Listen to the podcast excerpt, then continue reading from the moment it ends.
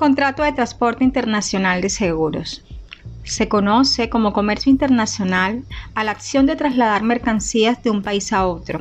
Por lo tanto, el transporte internacional incluye el conjunto de medios de transporte que actúan desde y hacia cualquier punto geográfico. Cuando hablamos de transporte internacional, debemos tener en cuenta primero los diferentes medios y modos de transporte, la infraestructura, la organización del sistema. Al momento de elegir para transportar tus mercancías es muy importante que consideres los costos de la operación, así como los riesgos del traslado de la carga. Para seleccionar el medio de transporte apropiado se debe considerar el tipo de mercancía, el empaque y el embalaje, la urgencia del envío, además de las especificaciones necesarias para la manipulación de la carga, la disponibilidad del medio de transporte, las tarifas ofertadas y el tipo de transporte internacional.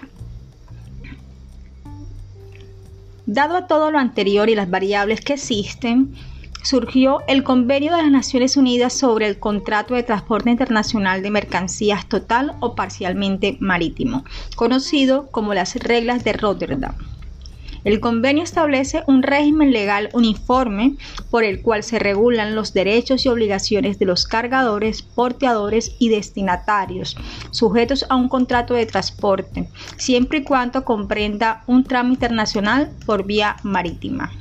Las reglas de Rotterdam constituyen un marco jurídico uniforme, actualizado a las nuevas realidades comerciales y tecnológicas en el que se busca un mayor equilibrio entre los distintos actores del negocio marítimo incluyéndose la contenerización de la carga, los documentos electrónicos de transporte y en general. Se traducen en un régimen universal aplicable al transporte internacional de mercancías total o parcialmente marítimo.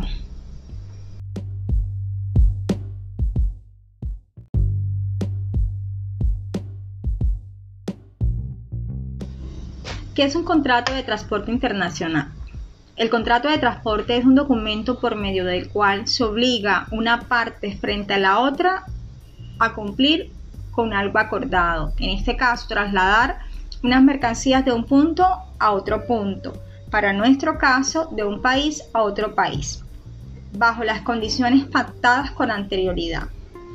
La contratación del transporte internacional se hace a través de agentes de carga o agentes marítimos y para seleccionarlo se deben tener en cuenta los siguientes aspectos. Referencias y opiniones de usuario, cobertura internacional, volumen de ventas y estabilidad financiera, especialidad en operaciones internacionales y naturaleza de la carga, sistema de información y seguimiento de carga.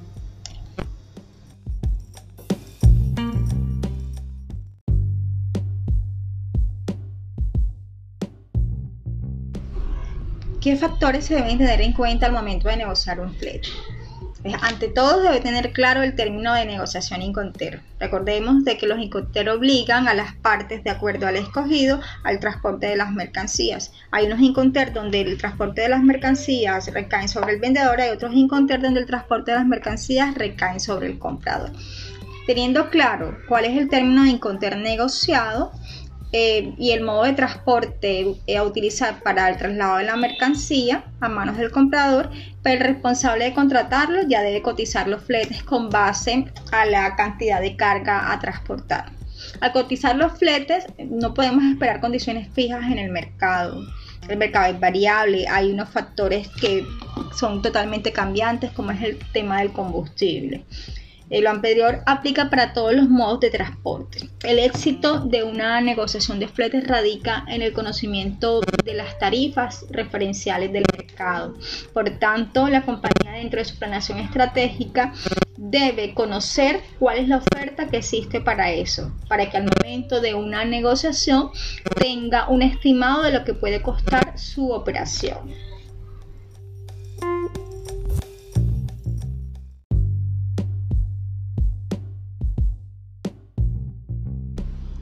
Bueno, ¿y cuál es el proceso que se debe realizar para llevar a cabo un contrato de transporte? Primero que todo, tener la carga, tener el negocio. Y sobre la marcha es seleccionar el modo de transporte pues, de acuerdo a la naturaleza de la carga. Elegir a la empresa transportadora. negociar las condiciones del servicio ofrecido con el agente de la carga con relación a la fecha, la ruta, a los costos, al tiempo de tránsito entre puertos, diligenciar el documento de transporte pues en forma preliminar, liquidar los, los fletes por parte del transportador o el agente de carga. En el caso del vendedor debe preparar la carga para el transporte embalada, marcada, rotulada, unitarizada y en este punto es muy importante porque acá define también el seguro, el seguro que va a llevar la carga. Después viene el alistamiento de los documentos de soporte que se requieren para la exportación, tanto para el transporte como para la importación en el país destino. Y al final entregar la carga al transportador en el lugar acordado junto con los documentos requeridos. Son los documentos que van a quedar estipulados en el contrato. Y su obligación final es el pago de los fletes.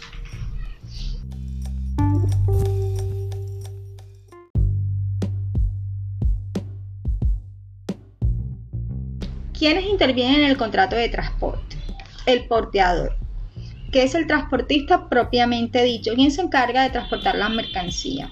El consignatario es el agente del porteador que realiza la gestión comercial de transporte en cada puerto. El cargador es el exportador o importador responsable del embarque de la mercancía y es quien suscribe el contrato de transporte marítimo.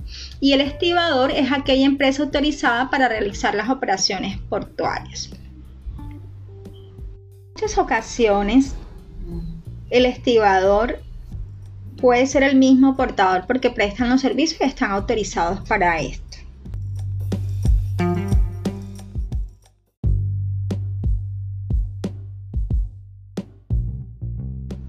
¿Qué documentación se debe contemplar en un contrato de transporte internacional? En ese momento abro un paréntesis para decir que no podemos confundir la documentación que yo requiero para mis operaciones de negociación internacional con relación a importación, exportación y aduanas con la documentación soporte para mi contrato de transporte internacional. Aclarando esto, el documento soporte para un contrato de transporte internacional es el conocimiento de embarque que es un documento que acredita el contrato de transporte por vía marítima. Lo elabora la compañía naviera, su agente naviero o el capitán del barco. Y en él consta el haber recibido la carga a bordo del buque para ser transportada al puerto que se estipula en el mismo documento. Cumple tres funciones. Una es el recibo de las mercancías, dos es el título de propiedad de las mismas y tres, prueba del contrato de transporte. De este documento se expiden tres copias, una para el exportador, otra para el destinatario de la mercancía y otra para la empresa transportista. El destinatario puede transferir la propiedad de las mercancías cediendo el conocimiento de embarque a un tercero. A esta operación se le llama endosar el BL.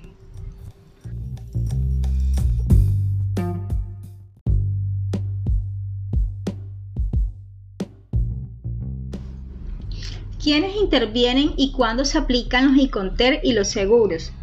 Primero que todo, los Inconter se aplican sentado en la mesa de negociación con nuestro cliente. Ahí se define el término Inconter en la negociación. Ya definido el término Inconter, ya estamos y salimos al mercado y buscamos los seguros. En el mercado actualmente existen dos modalidades de contratación para transporte de seguros. Una son las pólizas individuales, que son aquellas que nos emiten para cada viaje y donde está cubierto un solo viaje. Y otras son las pólizas globales que compran las empresas de manera anual, donde quedan cubiertas todas las operaciones.